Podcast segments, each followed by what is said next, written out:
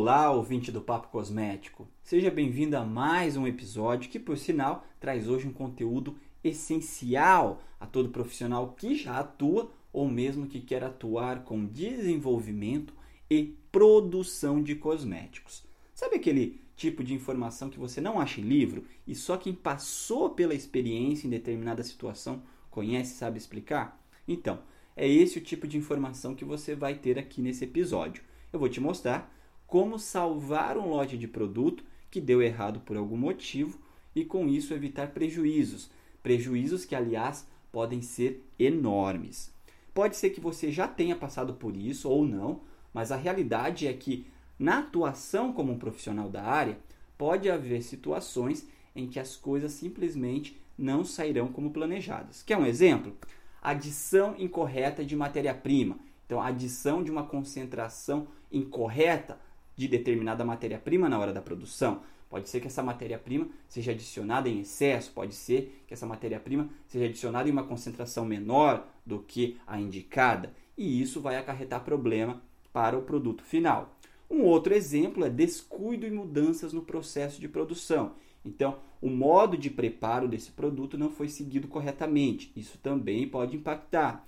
Um outro exemplo é mudança no fornecimento de matéria-prima sem que seja dado a devida atenção a isso.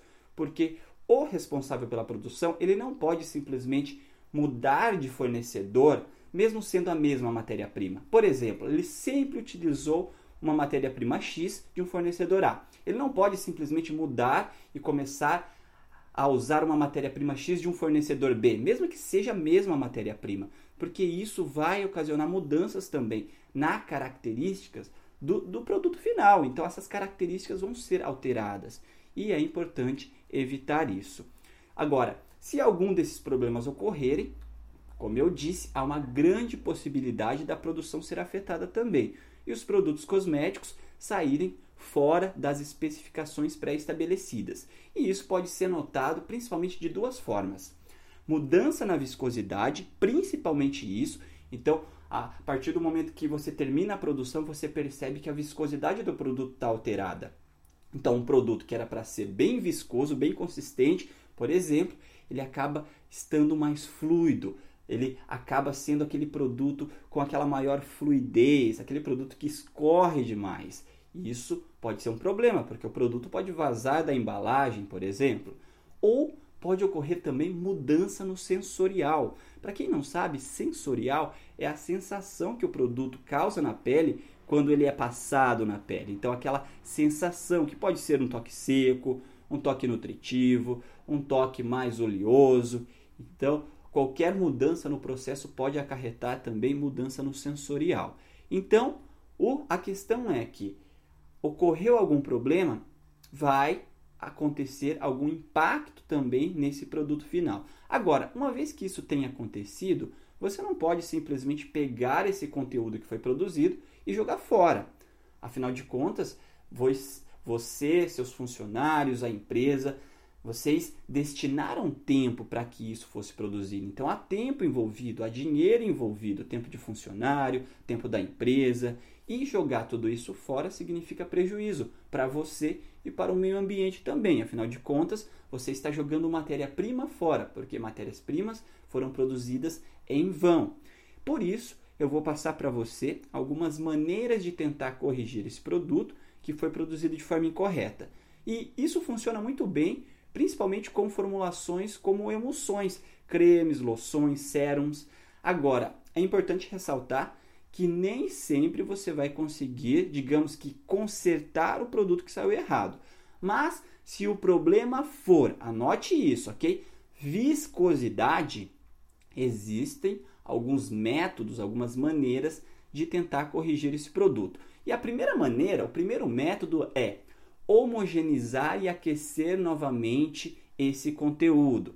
Então, se o produto estiver, por exemplo, mais fluido ou muito fluido, com a consistência errada, a homogeneização e o aquecimento desse produto costuma resolver, caso ele não tenha sido homogeneizado corretamente ali na hora da produção. Então, muitas vezes, na produção, esse produto acaba não sendo homogeneizado de forma correta. E isso faz com que as matérias-primas não se misturem corretamente, consequentemente, ele não adquire a viscosidade que ele deve ter. Homogeneizando e aquecendo novamente, você consegue então melhorar esse sistema e fazer com que o produto adquira a viscosidade correta dele. Agora, é importante você prestar atenção nas matérias-primas termoláveis que estejam presentes nessa, nessa produção, enfim, nesse conteúdo que você vai aquecer.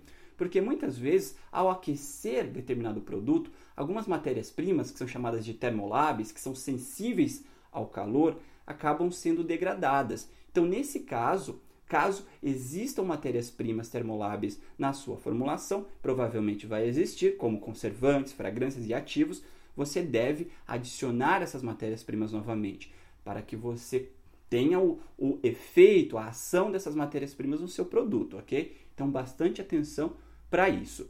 Uma outra forma, um outro método de melhorar a viscosidade dessa produção é adicionar a matéria-prima que faltou. Então vamos imaginar que uma produção, uma matéria-prima determinada não foi adicionada ou foi adicionada de menos. Né? Se você notar que houve um erro na quantidade da matéria-prima adicionada, como silicone, por exemplo, você pode adicionar essa matéria-prima e homogeneizar o sistema novamente.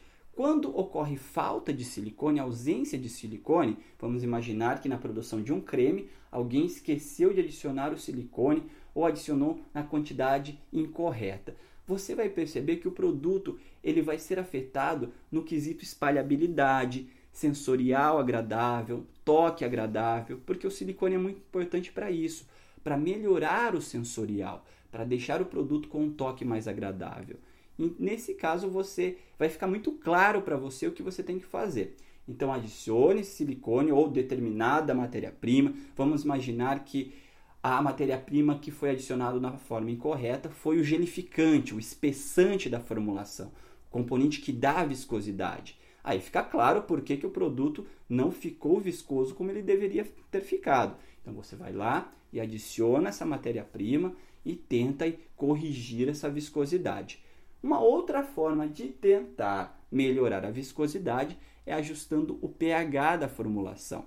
E você, para que você consiga ajustar esse pH, basta você adicionar uma solução de ácido cítrico, caso a intenção seja baixar o pH, o que, na verdade, o ácido cítrico é uma solução ácida, então você vai adicionar uma solução ácida para baixar o pH. Agora, se a ideia for deixar o sistema mais alcalino, aumentar o pH, você pode adicionar, por exemplo, uma solução de hidróxido de sódio, trietanolamina. Produtos cosméticos normalmente, como cremes, loções, possuem um pH levemente ácido. Então pode ser que você tenha aí que ajustar o pH, deixar ali um pH levemente ácido, porque é esse o pH compatível com a nossa pele. Então isso vai garantir o pH correto no produto e vai garantir também a estabilidade a médio e longo prazo desse produto, né? vai evitar a perda desse produto. Você pode também usar como método diluir o lote com outros lotes. E você pode, por exemplo, isso pode ser feito em casos em que simplesmente você não conseguiu corrigir o lote com os métodos anteriores. Então você tentou aquecer, homogeneizar, não deu certo. Você tentou adicionar a matéria-prima, não deu certo. Você tentou ali fazer tudo que eu acabei de citar e você não conseguiu. O que, que você pode fazer? Bom, nesse caso, você pode fazer um segundo lote de forma correta, com a viscosidade correta, e misturar o primeiro lote, que deu problema com a viscosidade, com esse segundo lote.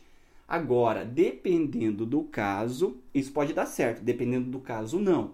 Pode ser que você gere dois lotes com problemas. Então, você misturou um lote com problema com um que não tem problema e acabar tendo aí dois lotes com problemas, né? que acaba, na verdade, sendo um só nesse caso. Então, bastante cuidado. Agora, para evitar esse tipo de situação, tem uma maneira mais segura para fazer essa correção. Você pode, por exemplo, diluir um lote com a viscosidade incorreta, com a viscosidade que ficou alterada, em vários outros lotes à medida que você for produzindo. Então vamos imaginar que você tem um lote A com problema de viscosidade. Você vai adicionando esse lote com problema aos poucos em outros lotes. Então, em um lote B, você adiciona um pouco em um lote B, um pouco em um lote C, um pouco em um lote D e vai fazendo aí uma, uma série de produções. Dessa forma, você não precisa descartar esse produto e você vai conseguir incorporar esse produto à medida que você for produzindo, ok? Bom, com essas informações, eu tenho certeza que você estará mais preparado para lidar com esse tipo de problema, caso isso aconteça com você. Como eu disse, isso já aconteceu várias vezes comigo, então eu sei como lidar com esse tipo de informação, de situação e é por isso que eu estou passando isso para você. São informações que te ajudarão a se tornar um profissional mais capacitado para lidar com adversidades e isso é fundamental. Aliás, isso é cada vez mais valorizado.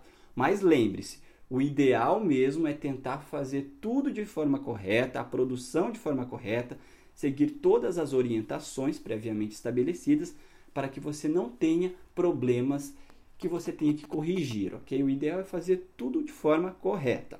Isso mesmo, isso você vai usar essas técnicas, esses métodos em uma situação, digamos, drástica, em que realmente alguma coisa saiu do controle e você precisa então intervir e dar um jeito de arrumar ali é, a situação, o, o produto. Bom, foi muito bom compartilhar com você mais esse episódio do Papo Cosmético, o podcast da cosmetologia. Se você quer saber de outros assuntos sobre cosmetologia, é só você ir lá em kleberbarros.com.br. Eu tenho vários artigos interessantes para você que é da área. Eu tenho certeza que lendo esses artigos você vai ficar por dentro de muita coisa interessante que você vai poder usar no seu trabalho. Afinal de contas, é importante você lembrar que informação é poder. Nós vivemos na era do conhecimento. Então, quanto mais você sabe, mais você é valorizado, mais você consegue fazer. Se você está curtindo o podcast, espalhe, fale para os amigos da área, né? transmita informação, compartilhe informação.